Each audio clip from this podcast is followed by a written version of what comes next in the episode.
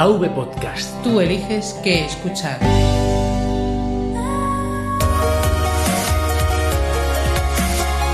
Bienvenidos a Podcast Linux. Un programa para usuarios domésticos del sistema operativo del pingüino.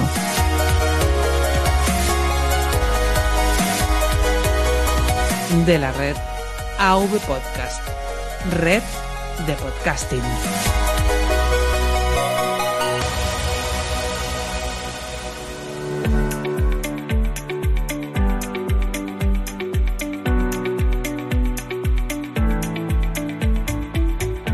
Muy buenas Linuxero, bienvenido a un episodio más de Podcast Linux. Mi nombre es Juan Febles y hoy toca una nueva entrevista a Linux Connection, los programas especiales con el que este podcast quiere acercarte a las personas o proyectos que han salido en la sección Comunidad Linux. Hoy vamos a cerrar la entrega de cuatro capítulos sobre GNU Linux y educación.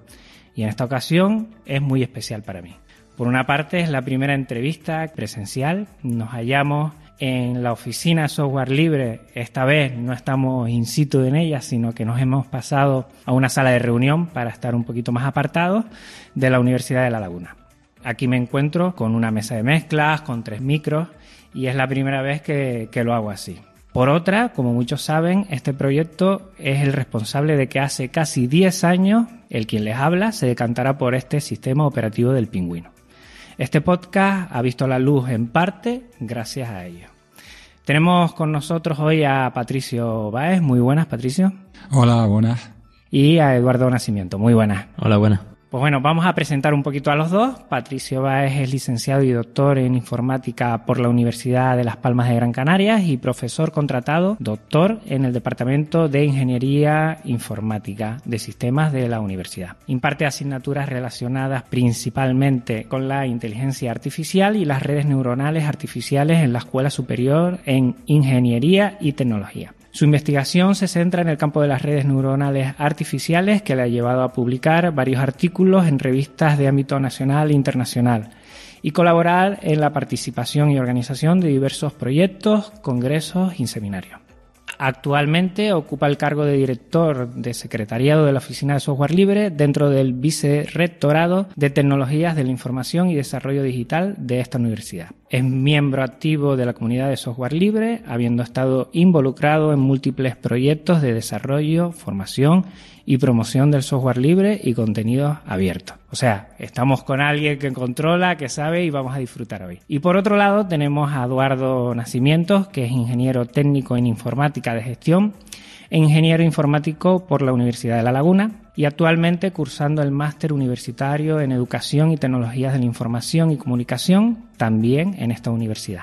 Activista, y me gusta que hayas puesto esto, activista del software libre, me da su número, ¿puedo decir el número de miembros aquí? Sí, el 8165 de la Free Software Foundation, ganador del concurso universitario del software libre, que después hablaremos, que es uno de los eventos que hacen ellos muy bien en 2014, con un proyecto que además a mí me tocó, me tocó porque en su momento sí utilizaba el software privativo, que era el SPSS, y tú, eh, Eduardo, lo que hiciste es un proyecto con R Squared, en el que intentas dar y ofrecer pues una alternativa libre a este software que yo me acuerdo que en la universidad de psicología de meter datos ahí pega que te pega. Para los que no sepan lo que es el SPSS es un software estadístico donde por un lado hay que meter todas las variables. Yo me acuerdo de hacer o hacer eh, otras cosas en relación a eso y después de eh, los 180 personas que le pasamos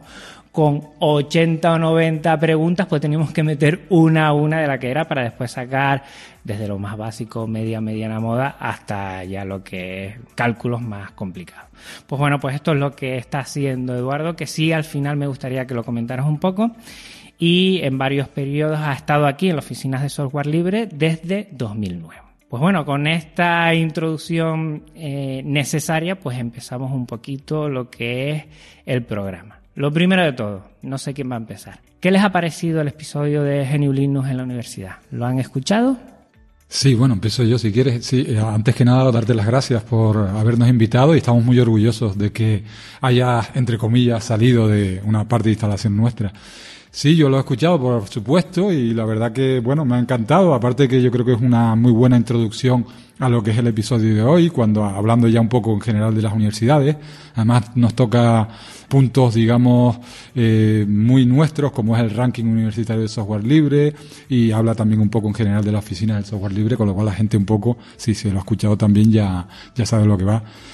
Además, el, eh, trabajar un poco sobre el Scratch es bastante interesante. Nosotros eh, en algunos de los eventos lo, hemos propuesto un poco para trabajar, porque es una manera muy fácil un poco de entrar a la gente, no solo en programación, sino también en compartir y en la filosofía un poco del software libre, con lo cual, bueno, fantástico. Sí, bueno, yo más o menos estoy de acuerdo en lo que dice Patricio, de, y además creo que, creo que es importante ¿no? que se difunda cuestiones relativas al software libre y que no parezca que es algo únicamente de, de informático friki, ¿no? Sino que es una tecnología que está al acceso de cualquier persona y que no, ¿sabes? No es tan difícil, únicamente intentarlo y probarlo. Y a veces lo único que falta es como me pasa a ti, ¿no? Que estar en un sitio donde en ese momento estaban explicando lo que era la Verdino y te acercaste y, y, comprobaste que no era tan, tan difícil, no era algo tan raro, ¿no? Yo me acuerdo hace casi 10 años que tuve la suerte de pasarme por un lugar que en principio no tendría que ver con nada con la tecnología, que era una ermita, una iglesia pequeña cristiana, en el cual Tenían ustedes montados en su momento una fiesta de instalación y la verdad, gracias ahí, lo comenté en el episodio 1, pues, pues entré, me sorprendió y a partir de ahí fue instalarlo junto a Windows y a los tres meses pues ya no necesité Windows y, y empecé en este maravilloso viaje que todavía queda mucho por recorrer, mucho por divulgar porque me siento en esa obligación de tanto eh, que me ha enriquecido a mí, pues aportar ese pequeño granito de arena hacia los demás. Yo creo que también la universidad es un sitio donde tendrán mucha experiencia en este sentido de tener que aportar bastante. Yo comenté, bueno, un tema del ranking en el cual eh, esta universidad, que siento mi universidad porque yo estudié aquí psicología, está en tercer lugar. Para mí eso pues habla mucho y es un honor para mí sentirme así y, mucho de ello eh, se debe a la oficina de software libre de la Universidad de La Laguna. ¿Cómo ven ustedes en general, y después podemos aterrizar en lo que es nuestra universidad, la implantación de Geniulino? Es difícil aquí intentar divulgar y hacer cambiar esas mentalidades más centradas en, las aplicaciones para entender que el software libre a día de hoy es una respuesta eficaz.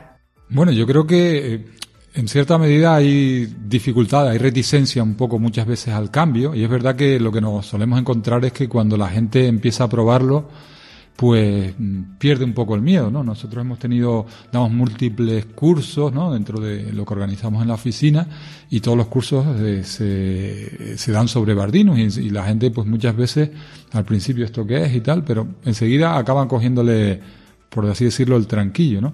Eh, eh, hay que hacer un trabajo de base y es un poco de lo que intentamos promocionar desde la oficina y demás. Y porque, bueno, aquí tenemos varios ejemplos en esta misma mesa, ¿no verdad?, de gente que podemos trabajar perfectamente sin necesidad de aplicaciones eh, o trabajando mayormente con aplicaciones libres, ¿no?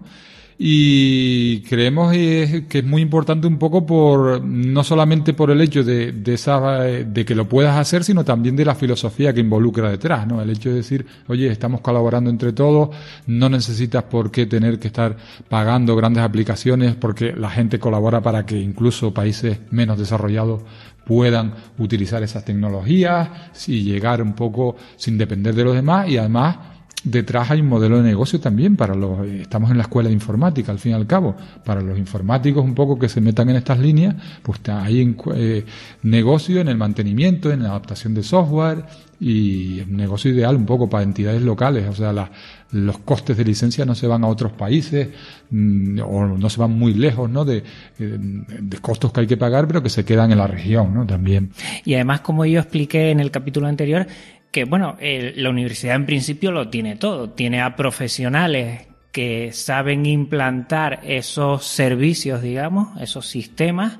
Eh, tenemos a muchos alumnos con ganas de aprender y tenemos a mm, miles y miles de usuarios dentro de la universidad que disfrutarán ¿eh? de un software no solo por el coste económico o no, sino porque hay un control total del software libre. Me, me sigue llamando la atención que en algunos sitios eh, de la universidad, con el concepto que tiene la universidad de transparencia, de libertad, de no estar dependiendo de nadie, tendría que ser totalmente autónoma en ese sentido.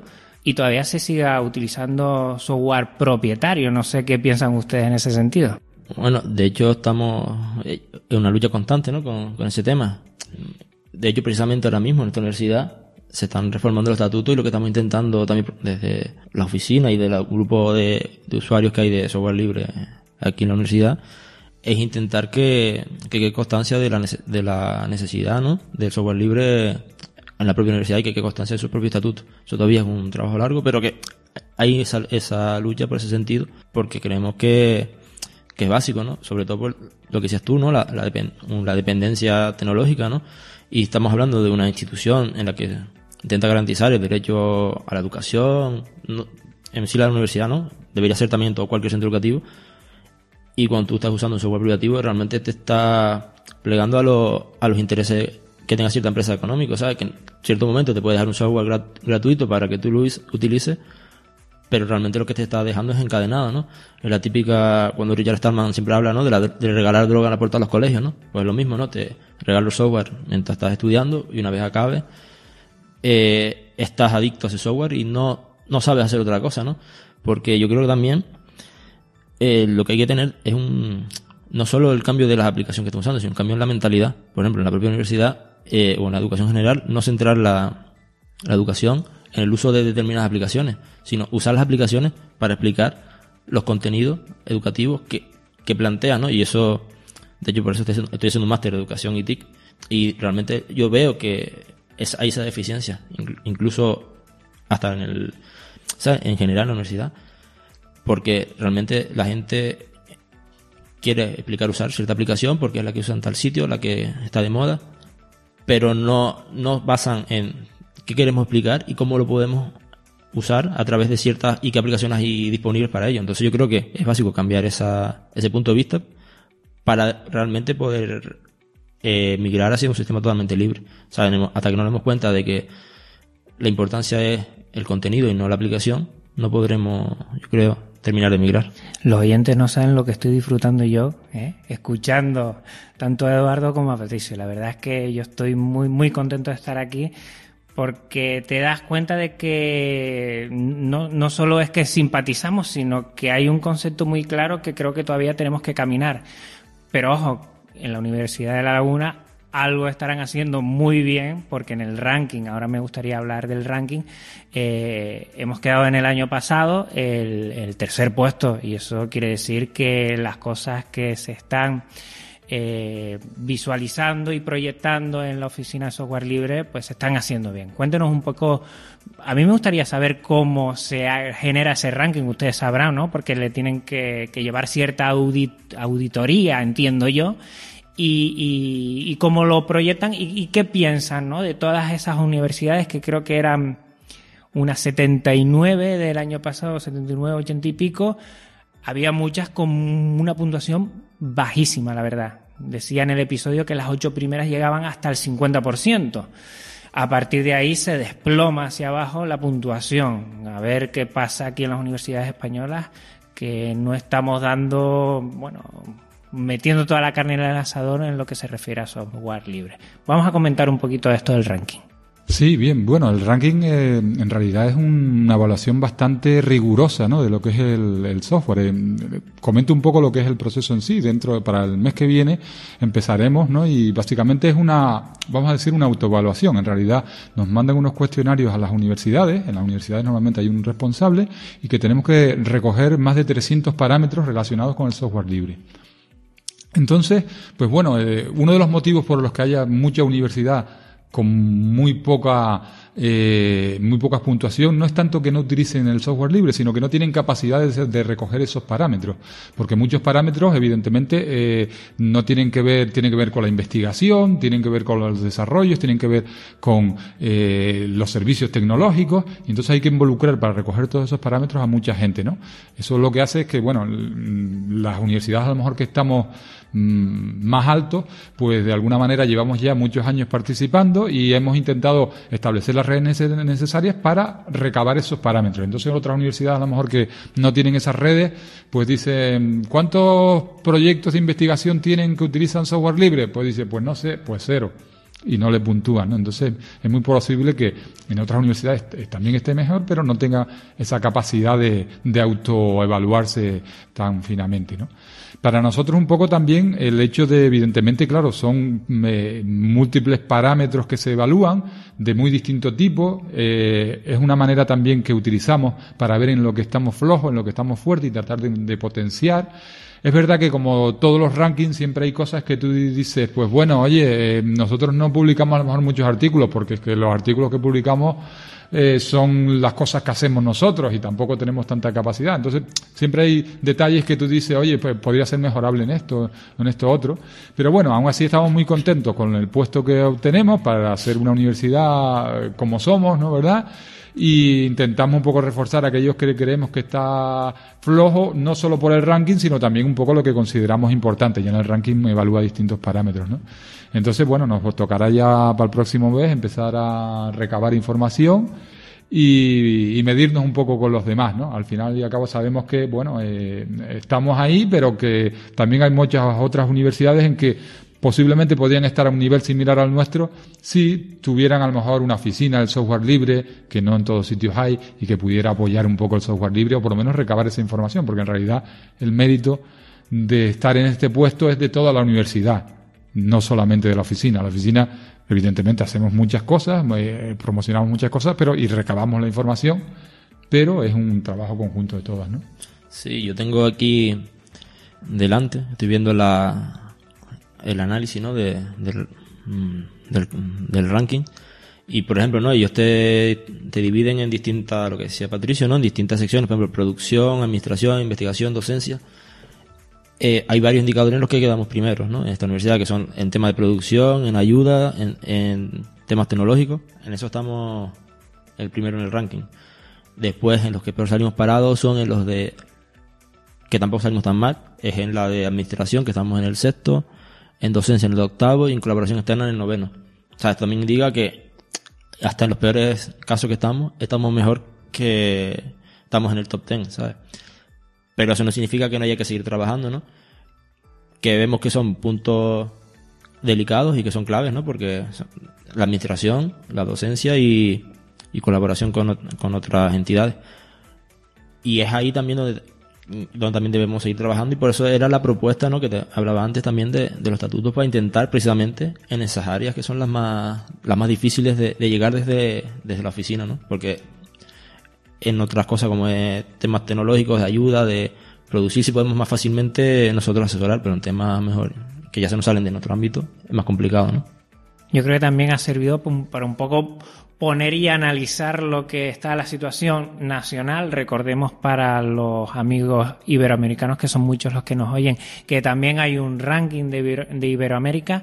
En ese sentido, bueno, pues pone a cada uno en su sitio, podemos valorar si con más acierto o con menos acierto, pero bueno, puede hacer una radiografía a primera instancia que nos puede ayudar bastante a saber cuáles son nuestros puntos fuertes, cuáles son nuestras dificultades y nuestros retos, por lo tanto. Yo creo que mm, entiendo, Patricio, que tú lo ves así, ¿no? Que sí, sí, sí, por supuesto. Nos vale un poco para, ya te digo, como autoevaluación, ¿no? Y mirarnos. Y después también hay, es verdad que también un poco eh, nos sirve un poco de prestigio, ¿no? Cuando nosotros vamos a otros sitios, decimos que somos el tercero en el ranking, no es lo mismo ir a una reunión, ¿no? A promocionar software libre o a hablar con el gobierno de Canarias, el Cabildo o donde diciéndole que mira que la Universidad de La Laguna es la tercera en el ranking, que ir pues sin tener un poco ese tipo de mérito, ¿no? Quieras o no, también hay cuando llega el periodo y si nos dan buenos resultados, pues aparecemos en prensa y se nos conoce más, que tampoco es desdeñable, ¿no? Un poco esos frutos, ¿no? Y lo que está claro es que siempre la Universidad de La Laguna, desde hace ya mucho tiempo, siempre ha estado muy relacionada con el software libre, intentando organizarme el episodio anterior y esta entrevista, pues yo he visto mucho desde hace ya mucho tiempo. ¿eh? Eh, entre otras cosas que me llamaron la atención es que el primer CD eh, instalable Leaf de universidades fue de la Universidad de La Laguna. Por ejemplo, yo no sé si lo sabían echándole un poquito el guachinche. Para que no sepan lo que es un guachinche, un guachinche es un lugar de comida muy, ¿cómo lo diría yo? Eh, muy cercano, muy de pueblo, ¿no? En el que los canarios disfrutamos bastante del vino y, del buen comer. En ese sentido, eh, yo creo que sería bueno también hablar de los orígenes para valorar un poco dónde está la, la OSL. Tendríamos que mirar atrás y ver de dónde son los orígenes de, de, lo que sería creo, y, creo que me pueden comentar muy bien, lo que sería el grupo de, de Linux eh, Canario también y hablar un poquito de eso. ¿Quién se anima? Sí, yo si quieres, que a lo mejor soy el más viejo de la mesa, puedo contar un poco algo, ¿no? En realidad, evidentemente, digamos, todo lo que es la OCL, la creación y demás, eh, ha surgido o surgió eh, la oficina en concreto hace pues unos 12 años, pero bueno, ya había movimientos desde antes, en gran medida apoyado por una comunidad que había detrás, o sea, es una cosa que ha surgido, por así decirlo, de abajo hacia arriba, ¿no? Eh, hace ya unos 15, 20 años, eh, eh, digamos, empezaron a llegar a, nuestra escuela de informática, pues gente ya, pues con ciertos conocimientos de, de, GNU Linux en concreto, y además muchos de ellos que pertenecían al grupo local de, de Linux aquí, que es el GULIC, ¿no? Grupo de de Linux de Canarias. Y también un poco estábamos una serie de profesores ahí, que era un momento ideal. Eh, empezaba, en informática se estaba programando en, esa, en aquel entonces por los, con los compiladores de Borland y demás, y era un momento un poco de tránsito, estaban también los Windows. Eh, ya los profesores a nivel de investigación veníamos un, poco usando también plataformas Linux y compilando y haciendo nuestro trabajo. Y bueno, a raíz de eso empezamos un poco a montar aquí, a intentar un poco eh, empezar con lo que eran los arranques duales en, en las aulas de informática y demás. El proyecto fue creciendo, se empezaron a hacer partes de instalación porque en unos inicios pues era mucho más complicado eh, lo que es las instalaciones de Linux, con los kernels, recompilaciones, los drivers y tal, ¿no? Ahora madre, mía, qué años. Sí, qué años Yo no, eso creo que no lo toqué. Exacto. Eh, se sacaron, eh, como tú dices, eh, eh pues distribuciones de Linux Live, ¿no? Que podías utilizar con el CD directamente sin necesidad de instalarlo para que la gente fuera probando. La Guachinche fue pues un, éxito un poco colaborativo entre, entre un grupo de, alumnos, profesores que estábamos allí por aquel entonces. se repartieron un montón de CD, la gente muy contenta. ¿Guachinche año, perdón? Guachinche, pues sería sobre el año, pues... Mm, eh, hace unos 12 años, no, 14 años puede ser. Eh, sí, posiblemente, sobre el 2003 o algo así. Por ahí tenemos eh, las fechas un poco por donde están apuntadas en nuestra página web, ¿no? Entonces, bueno, con estas migraciones eh, creímos un poco, eh, un grupo de gente que estábamos por entonces, que la cosa debería ir a más, que debería haber no solamente un, apoyo de, de, de, una plataforma de gente, usuarios y desarrolladores en software libre, sino que la universidad debería involucrarse a nivel institucional, ¿no? Y entonces, a partir de, de ese momento, recuerdo que empezaron las, lo que fueron las elecciones a rectores y demás, y en la primera elección que pudimos, fuimos a hablar con los tres candidatos a rector y a proponerles de que, oye, que deberíamos a crear una oficina del software libre, habían otras universidades ya creándola, que esto era una cosa importante, de independencia tecnológica la universidad. Y entonces, bueno, los tres rectores se comprometieron así a crearla y eso y así fue. El, el que salió ganador pues creó un vicerrectorado, fue el 2003 de Guachinche, ahora que lo vemos. Creó un vicerrectorado ahí, se puso a liderar eh, como secretariado, pues uno de los, bueno, el primer director de la oficina del software libre, Alberto Hamilton y demás, y se creó un poco las bases, se crearon las primeras becas, el primer sitio, empezamos a crear eh, ya eh, eventos, partes de instalación y nuevas distribuciones ya con un apoyo institucional, ¿no? Eso fue más o menos un poco los inicios, que, o por lo menos lo que yo recuerdo, ¿no? Seguro que hay muchas otras cosas y muchos eventos que tenemos por ahí colgados en la, en la universidad. No sé si Eduardo tiene otros inicios diferentes, recuerda otras cosas. Que no, pues más o menos yo creo que mis inicios fueron más o menos, no de principio como Patricio, pero prácticamente ya estoy activista del software libre desde prácticamente 2002, yo creo. Sí, por, a ver, pues, mirando aquí la fecha, yo creo que sí, desde 2002, 2003 seguro. Ya estaba activista con, porque yo fui a un curso, me acuerdo, que, ofertaban en la Facultad de Matemáticas y Física, el curso de introducción al Linux. Que eran antes incluso de hacer la claro, oficina. Claro, no la oficina libre. Eh, todo empezó por ahí, ¿no? Que empezaron cursos que se organizaba la Facultad de Física y Matemáticas, que en colaboración con Gulick y, y a partir de ahí todo eso fue derivando, ¿no? Que fue de lo que estaba hablando él, ¿no? Del germen ese, por lo menos el que conozco yo, es a partir de ahí donde nació la oficina y las distintas distribuciones, las distintas eh, proyectos que han nacido a partir de ahí. Yo me acuerdo que también lo que decía él, ¿no? Que se realizábamos antiguamente, no, aparte de la propia oficina software libre, el, aquí en informática, lo que es la propia delegación de alumnos y la cultura, siempre, todos los años organizábamos mínimo alguna parte de instalación, ¿no? Que era lo eh, cada vez que venían alumnos nuevos, todos los años, principio de curso, a lo mejor sobre octubre, noviembre, realizábamos una, una parte de instalación para también así, ¿no? Que fueran rompiendo el miedo, no llegar directamente a las prácticas y dijera, dijera Patricio en programación 1, tienes que hacer las prácticas en Linux y si no sabes usarlo... De... ¿Qué tal era como profesor? mejor, siendo. mejor no conteste. muy duro, muy duro. pues sí, a base de eso, poco a poco se ha perdido un poco la parte, parte de instalación porque cada vez yo creo que la gente le tiene yo creo un poco menos miedo a esa parte porque es verdad que antes había una especie de mito, ¿no? De que si tú instalabas el Linux se te podía romper físicamente el ordenador. No tiene mucho sentido, pero bueno, realmente había gente que se lo creía, ¿no? Ahora ya, además con el tema de los, ICD, que los, o con el USB los pones, los pruebas y ves, ves cómo antes de instalarlo.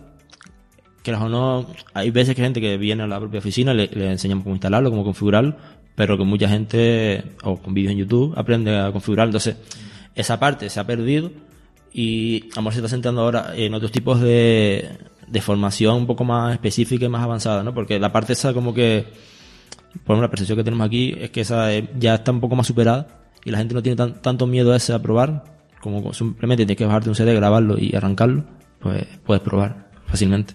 Yo, tanto hoy como la semana pasada que estuve aquí con, con, alumnos de mi colegio, en el cual enganché a Patricio rápidamente para quedar eh, para esta charla.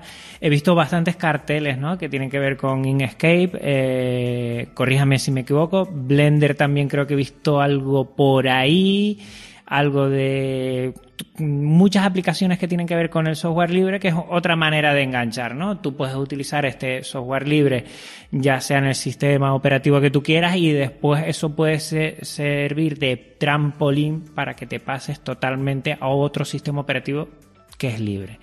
Y, vamos a enganchar con la siguiente pregunta, que es lo que actualmente hacen, además de esos cursos, cómo ustedes se organizan el año, porque como yo también soy profesor, el pistoletazo de salida sale en septiembre, pero ya en junio entiendo que tienes que tener programado lo del siguiente curso escolar y a partir de ahí ir, proyectando. Para conocer mm, cómo se organiza una oficina de software libre, lo mejor es ver cómo se proyecta ¿no? durante el año. ¿Qué, ¿Qué suelen hacer? ¿Cómo se suelen organizar?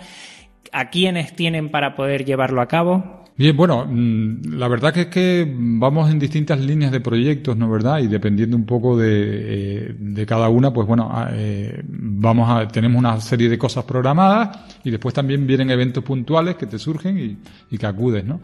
De entrada, pues, por ejemplo, a nivel de formación, eh, desde, claro, desde el año anterior ya estamos preparando lo que es un programa de formación tanto para la gente en general a través de la fundación, con, como decías tú, de aplicaciones relacionadas con software libre, ¿vale? Desde junio, julio, ya estamos buscando profesores dispuestos a darla, vamos cuadrando ya los temarios, solicitamos la convalidación de créditos STS y los vamos dando durante todo el año ¿no? Eh, continuamente, que son esos carteles un poco que has visto tú por ahí, ¿no? Tanto para alumnos como también formación del profesorado y como para, gente de fuera también puede venir a darlo. También puede venir gente de fuera. Sí, sí, a través de la fundación son cursos que, bueno, son muy económicos, muy rentables. Damos la fundación nos provee todos eh, todos los temas de matrícula y gente de fuera y nosotros te, llevamos eh, la propia oficina de software libre lleva una serie de aulas de formación que la gestiona ella misma solo instaladas con nuestra distribución de Linux Bardino y ahí damos todos nuestros cursos, ¿no?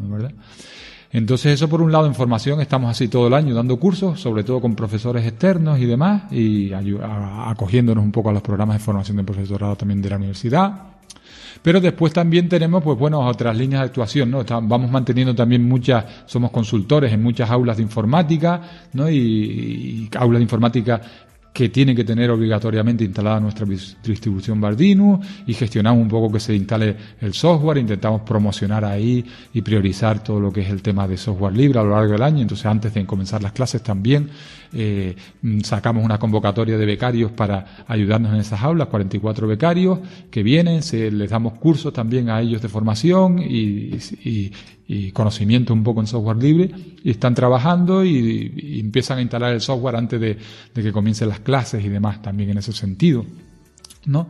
Después hay una serie de eventos así típicos a los que acudimos, ¿no verdad? Eh, y a lo mejor, pues bueno, de los más famosos es la TLP Tenerife, ¿no? La Tenerife Land Party, como se le conoce también, que normalmente eh, eh, ponemos el stand de la Universidad de La Laguna allí, aprovechamos para, para dar eh, charlas relacionadas con software libre o también relacionadas un poco con desarrollos, investigadores o otras actividades y hacemos un programa de voluntariado, gestionado un poco desde la oficina del software libre, aprovechando de que desde siempre hemos estado con ellos, ¿no? Muchos saben que mucha gente de informática pues son también jugones y al fin y al cabo pues hay una mezcla ahí entre unos y otros y estamos todos pues muy hermanados entre comillas, ¿no?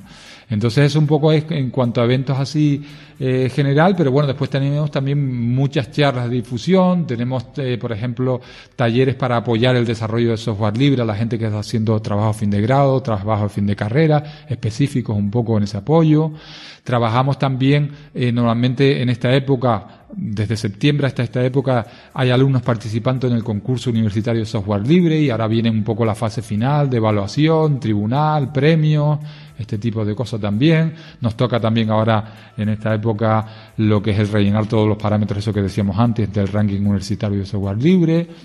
Y, bueno, eh, posiblemente Eduardo también podrá comentar más trabajo y más cosas que toca que le Sí, bueno, básicamente yo creo que Patricio hizo un, resumen bastante completo de la actividad general.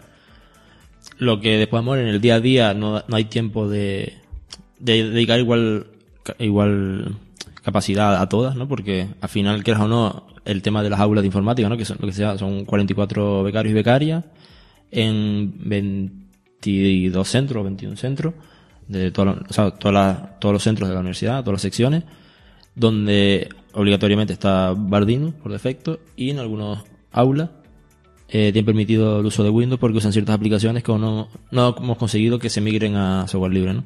que son las que nos dan mayoritariamente problemas. Mm. Básicamente, diciendo un número, y no creo que exagere, el 80-90% de los problemas vienen relacionados con, con las aulas que utilizan Windows, ¿no? porque las que están utilizando Bardino y que, que nosotros controlamos realmente como tenemos una distribución a la que podemos eh, incorporarle todo el software que se usa en todas las aulas de la universidad, eh, cuando hay un software nuevo, simplemente con añadirlo a la lista de paquetes dependientes, eh, al actualizar el programa, el, ordenador se te instala automáticamente.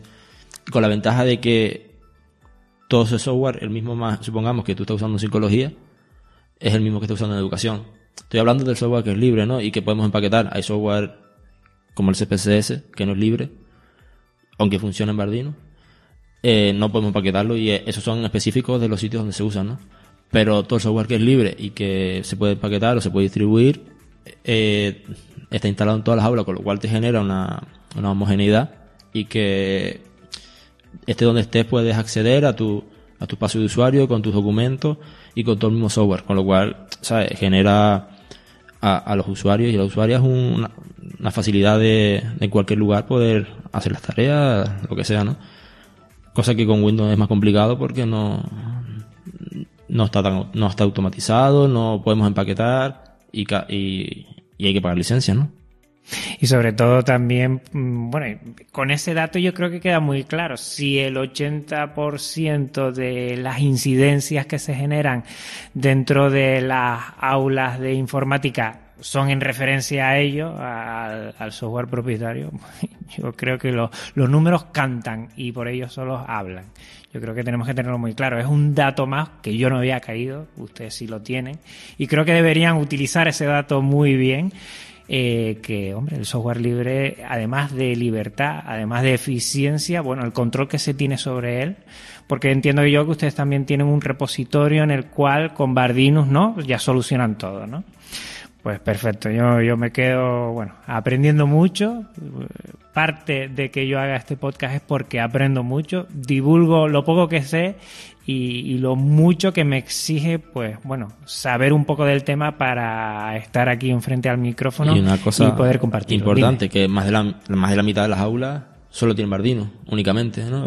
Eh, que eso parecía algo imposible, ¿no? De hecho, psicología, y me acuerdo que fue uno de los sitios donde empezamos a hacer pruebas, eh, decían que no se podía usar, que no sé qué, y ahí realmente, porque al final, la gente normalmente en las prácticas usa a partir de SPSS, que cuando lo consigamos reemplazar pero es una suite ofimática y un navegador. Normalmente, ¿no? Porque salvo casos puntuales, en la mayoría de las aulas que se usa eso, con lo cual eh, el proceso de migración eh, fue, fue trivial. O sea, no hubo que, que hacer más nada. Bueno, adaptamos un script para que funcionara el SPSS dentro del proyecto SIGA en ese momento y poco más.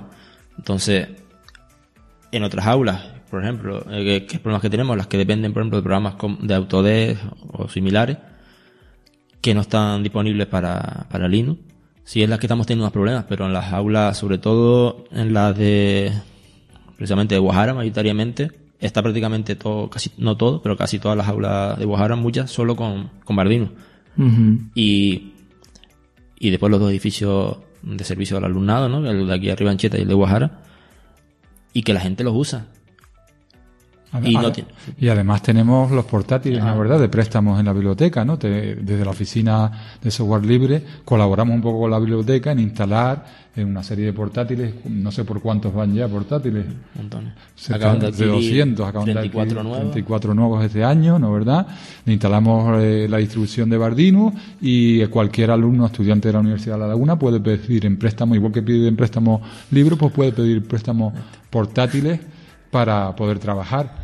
Además, a lo mejor hay otro proyecto también interesante. Bueno, otro proyecto no. En general, después, evidentemente, realizamos consultorías, ¿no? A cualquiera que venga, que necesite una solución libre. Nos intentamos, incluso empresas de fuera, eh, cabildos, gobierno de Canarias, que nos consulten y nosotros tratamos de buscar un poco qué hay en soluciones libres sobre las necesidades de, de los problemas que tienen.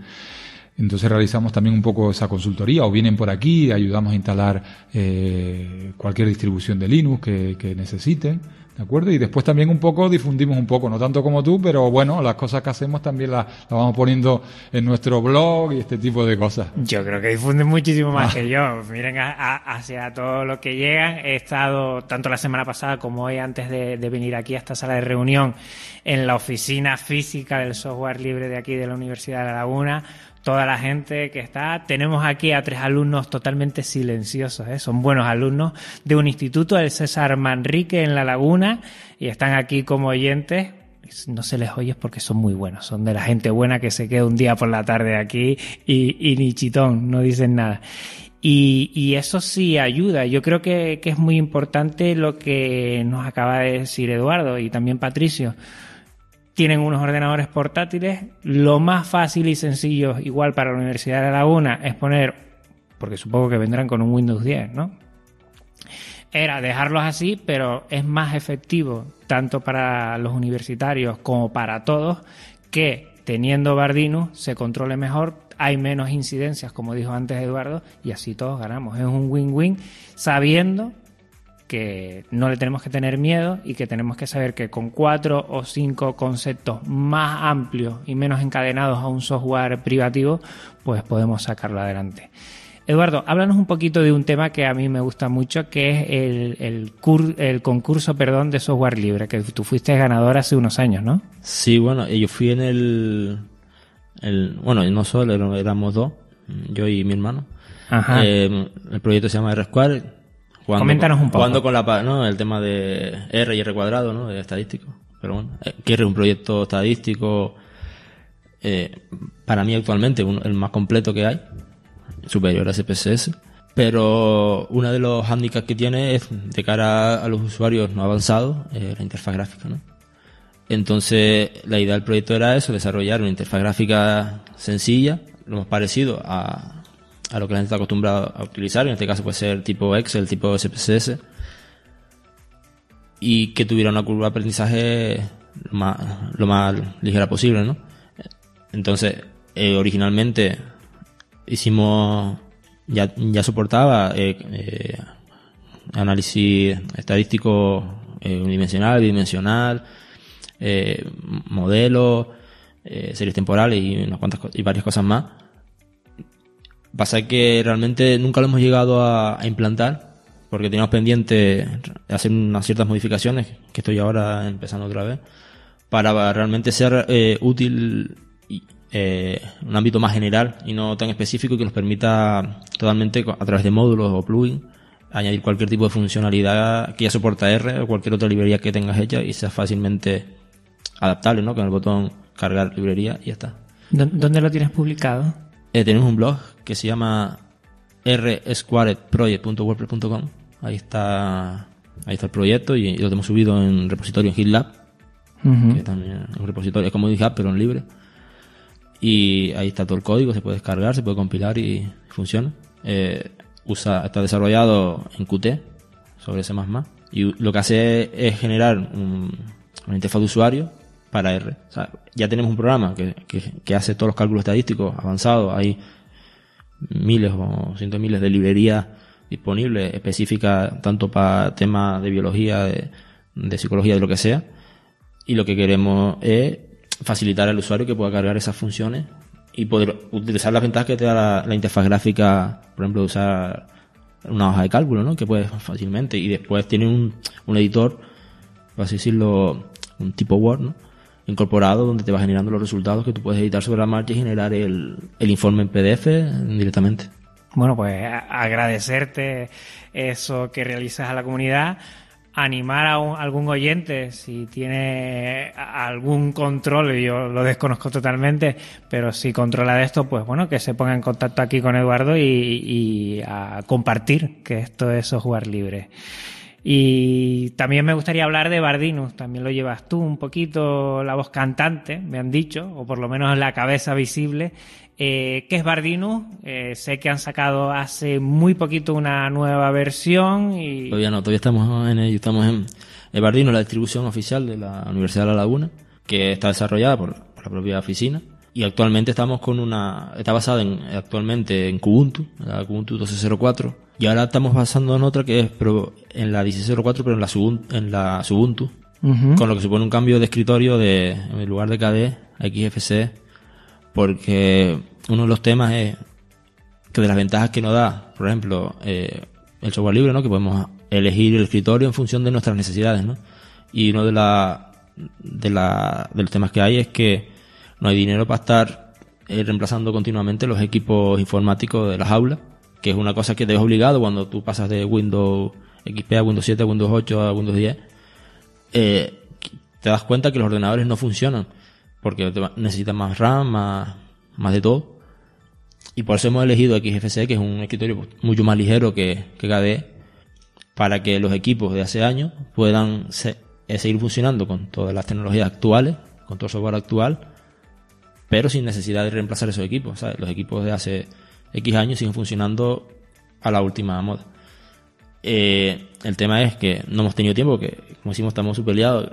sobre todo debido a las incidencias de, de software no libre, principalmente. A nuestros amigos de la ventana, ¿no? Sí, principalmente porque relacionadas de las propias aulas ¿no? y otras cosas que van surgiendo. Tenemos ahora mismo, que la que tengo instalado aquí en un portátil, precisamente de los que hablamos antes de préstamo biblioteca, con el que estoy haciendo pruebas, con un XFCE modificado, basado en Ubuntu. Ahora nos falta realmente poder hacer eh, una mezcla de, de la que había antiguamente, con, que es la que está actualmente en las aulas, con la con esta para poder ver que no hay incompatibi- incompatibilidades con librerías ni con configuraciones. Claro, como tuvimos que modificar ciertas todas las dependencias de KDE cambiarlas por la por otras que no que soporte XFCE. Muy bien, en ello están. ¿Tienen alguna fecha? Bueno, eh, estamos No, no, un así. poco con lo que son pruebas preliminares, ¿no? Y Ajá. evidentemente esto es uno- un desarrollo un poco a largo plazo. La verdad que es muy importante para nosotros la distribución Bardinus, ¿no? ¿Verdad? Porque es un poco señera también y nos ayuda a mantener todas las aulas. Tenemos que ser bastante cautos, ¿no? Porque quiero decir, cualquier cambio o cualquier problema con ella supone problemas en las prácticas de, de toda la totalidad de, de la Universidad de La Laguna, ¿no? Con lo cual, pues bueno, hemos hecho la semana pasada eh, lo que es un primer experimento con los portátiles, ¿no verdad? Eh, el evento, pues, Women Teach Day, ¿no verdad? Y ya estuvimos probándolo y que yo creo que fue un gran éxito, pero todavía un poco no hemos entre comillas, liberado, ¿no verdad? Un poco a la espera de reafinar, a- acabar de afinarla, pero bueno, esperamos, que a ver si mm, esos del software propietario nos van dejando tiempo para ir a acabar de pulirla como es debido y, no sé, igual a lo mejor para el próximo curso ya podemos poner algunas salas piloto para empezar a, a traquinar un poco con ella. Hablemos del software propietario. Una de las noticias más llamativas, la verdad. Yo sabía que en, las universidades normalmente eh, se regalaba, y voy a poner regalaba entre comillas, eh, software privativo, eh, sobre todo de ofimática. Yo lo recuerdo, bueno, en los últimos años oír algo antes de irme y pero no sabía que se regalaba el sistema operativo que todos tenemos en mente en licencias gratuitas en algunas universidades, no sé si en esta también, desconozco, ¿eh? Eh, yo por hablar. Eh, a mí me suscitan muchas cosas en la cabeza que voy a intentar ordenarlas y explicarlas bien sin entrar en dramatismo, pero mm, ¿Qué les parece a ustedes? Que, que se pueda regalar un sistema operativo en, o software eh, privativo en las universidades. Bueno, evidentemente, vamos a ver, eh, a, a nivel de legalidad parece que es legal, pues se está haciendo y demás. Eh, claro, nosotros un poco, yo por lo menos soy de la opinión de que, evidentemente, claro, este tipo de políticas, pues lo que acaban incidiendo es en intentar crear una dependencia, ¿no? Sobre nuestros alumnos, está claro, para que cuando salgan de, de la carrera y se incorporen, pues, en el mundo empresarial o en sus propios proyectos, no le quede más remedio que pasar por el aro que sabes sí que se no, lo, no se lo van a regalar, ¿no? Entonces, en ese sentido, pues bueno, eh, a pesar de que, claro, eh, cuando alguien ve un caramelo, lo que decíamos antes, la droga los puertos del colegio, lo que sea, pues a lo mejor puede ser muy excitante para uno o, o, o, o- ir a- enseguida por ello, pues bueno, desde la oficina o nosotros, mucha gente, tratamos de, de intentarles hacer ver que, que a veces, que nadie da duros a cuatro pesetas, ¿no? Como lo decías tú también ya en una edición anterior, y que muchas veces, pues el coste que supone para eso, mm, pues puede ser el hecho de que, bueno, hoy en día, pues por ejemplo, en algunos ámbitos, debido a que hay mm, proyectos de ese tipo y demás, o que solo se da de determinado tipo de software privativo, en algunos ámbitos, como puede ser, pues por ejemplo, estudios de arquitectura, pues mucha gente no le queda más remedio pagar eh, cantidades enormes para todas sus aplicaciones o trabajar en modo totalmente alegal o incluso ilegal, ¿no? Craqueando y pirateando software y escondiéndose de los inspectores, ¿no? La verdad que creemos que es lamentable un poco toda esa situación, ¿no? Sí, estoy de acuerdo con Patricio. Y hay que tener en cuenta un par de cosas más. Por ejemplo, eh, vámonos al más simple, ¿no? El que más, o más simple no sé, pero al que más se usa, que es el- la suite ¿no?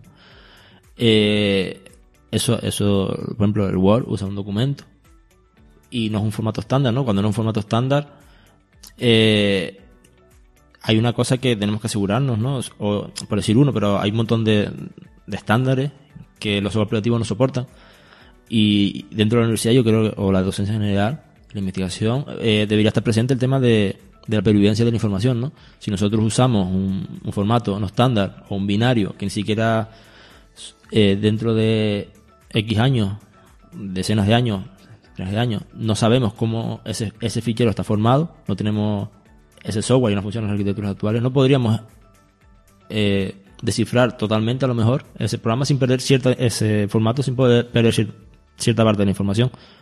Por eso es tan importante que el uso ¿no? de, estándares abiertos y libres para, ya no solo por, para asegurarnos de que cualquier programa tenga la capacidad de, de, esos formatos, sino para que a la larga, a la larga eh, los documentos digitales que se almacenen, por ejemplo, en las bibliotecas, eh, sigan, siendo accesibles sin perder parte de la, información, ¿no?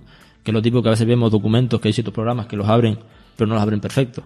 ¿Por qué? Porque no tienen totalmente la especificación de cómo es ese formato, entonces tienen que a, veces usar eh, ingeniería inversa para, para poder descifrar lo que hace. Entonces, ya desde un punto de vista de lo que es en sí la, la investigación, la docencia y tal, debería en, las, los centros educativos estar presente la importancia de, de los estándares abiertos y que eso en el fondo va relacionado también con el software libre, ¿no? Porque lo que realmente te genera la dependencia al software privativo muchas veces es el formato del fichero, porque no, no eres capaz de abrirlo totalmente con otro programa, porque lo que decimos, ¿no? ¿no? No tienes totalmente la especificación del mismo.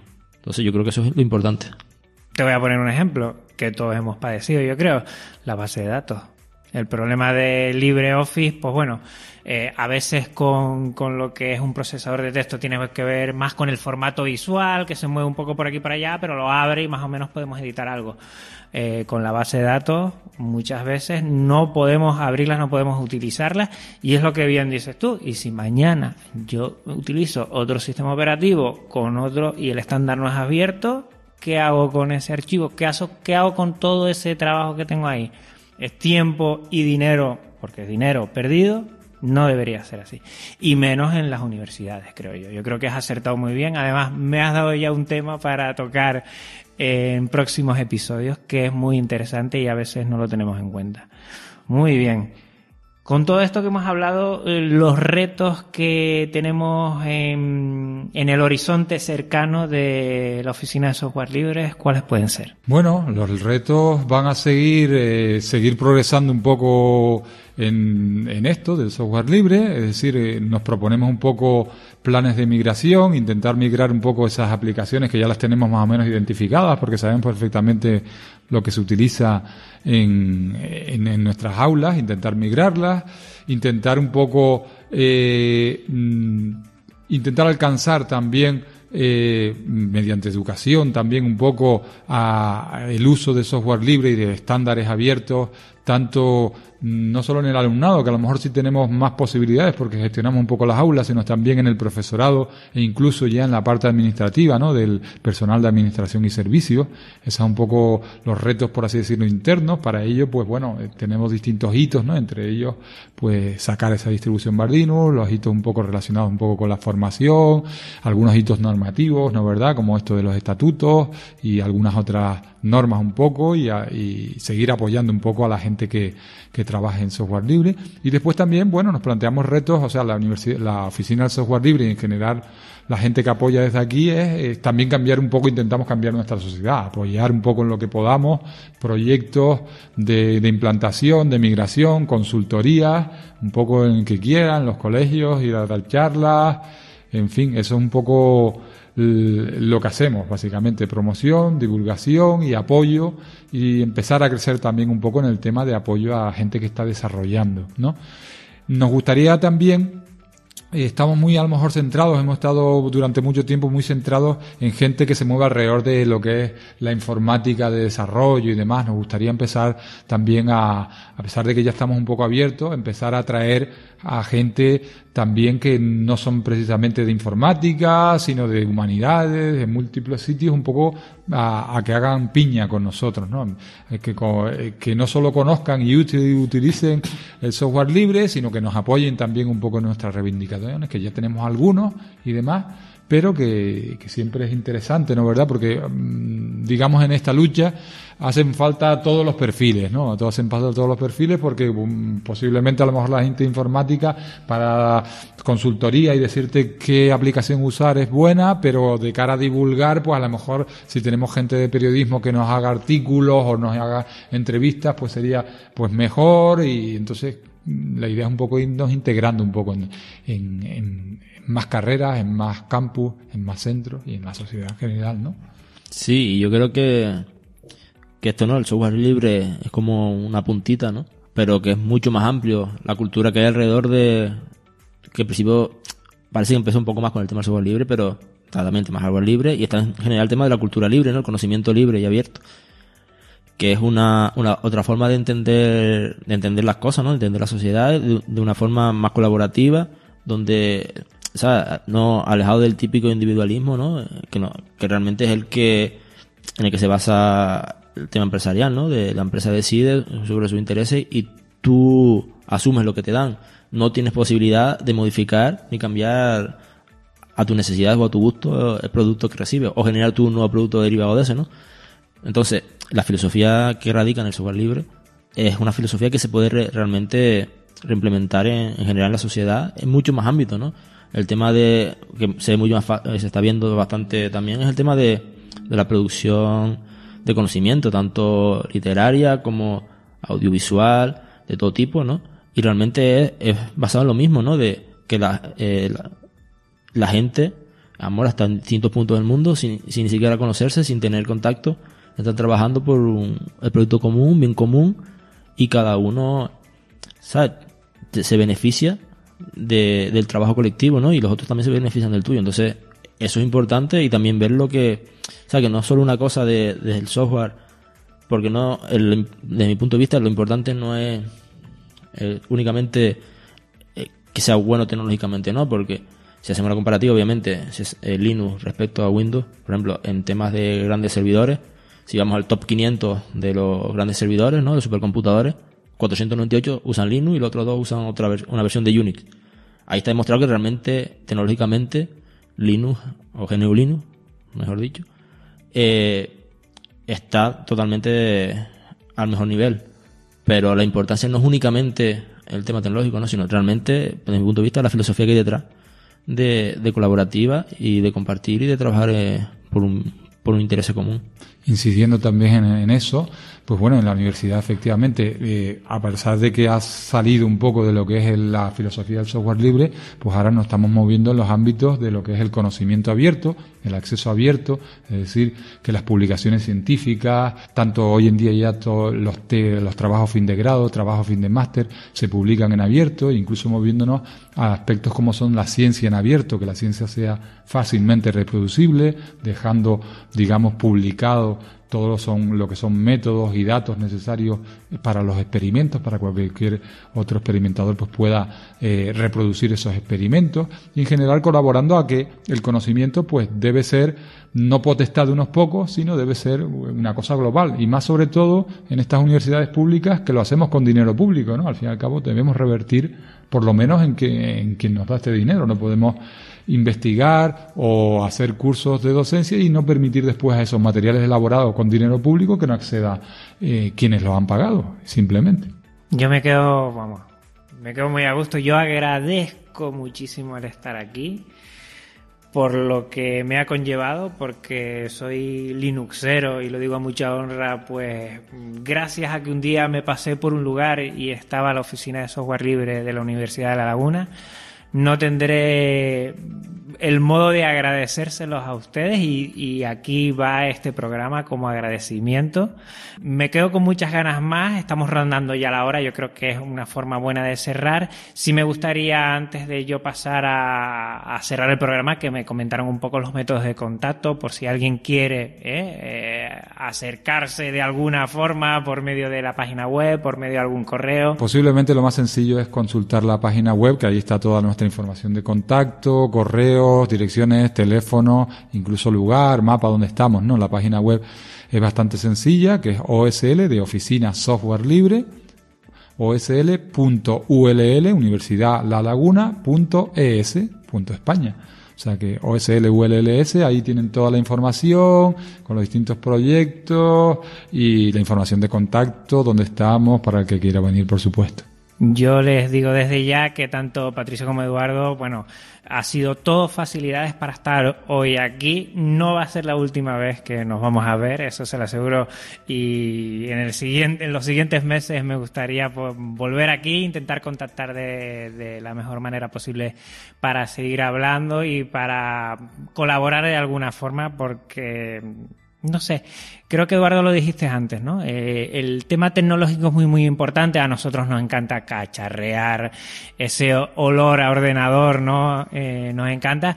Pero detrás hay una cosa que, que son las personas. Las personas que se unen en una misma intención para conseguir cosas que creemos que son justas y buenas para el resto. Y tanto como las sentimos, pues las divulgamos hacia los demás. Muchísimas gracias por darme este ratito tan bueno que creo que a los oyentes le va a gustar y le van a contar mucho. Gracias a ti por, por dejarnos hablar. Eso, muchas gracias y estamos ya a tu disposición para cuando quieras. Muy bien.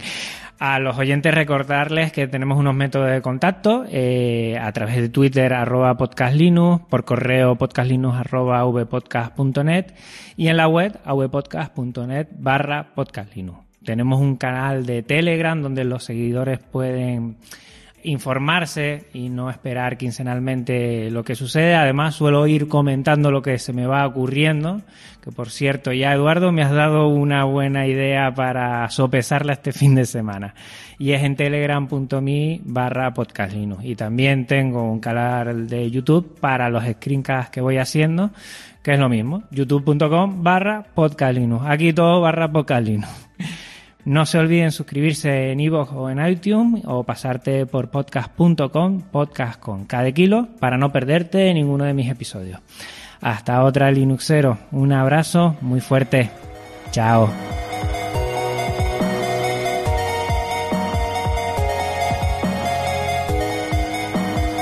avpodcast.net Red de podcasting.